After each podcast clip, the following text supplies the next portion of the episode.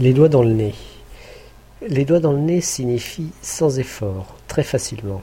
Par exemple, Usain Bolt a gagné la finale du 100 mètres au dernier championnat du monde d'athlétisme à Berlin, les doigts dans le nez.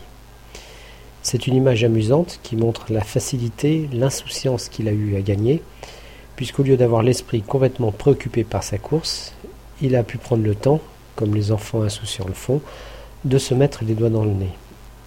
Personnellement, je n'irai pas jusqu'à dire qu'il a gagné les doigts dans le nez. D'ailleurs, euh, j'ai vu la course en direct à la télévision et je peux vous assurer qu'il n'avait pas les doigts dans son nez. Trêve de plaisanterie. On ne sait pas vraiment quelle est l'origine de cette expression très imagée. Certains pensent qu'elle serait apparue en 1912 dans le langage des courses épiques. Le jockey est arrivé premier les doigts dans le nez.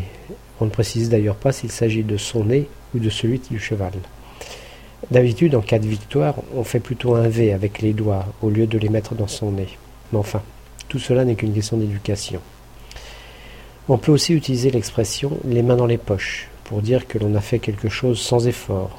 Mais dans ce cas, ça me semble très périlleux de vouloir se mettre les doigts dans le nez sans enlever les mains des poches. Essayez si ça vous dit, mais en tout cas, ne comptez pas sur moi.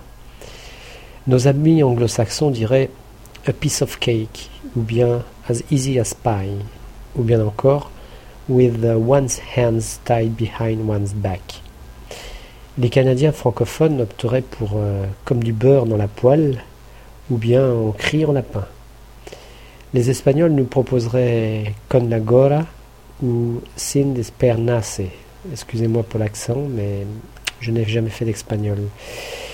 Et si vous voyagez aux États-Unis, vous pourriez entendre Like taking candy from a baby. À bientôt.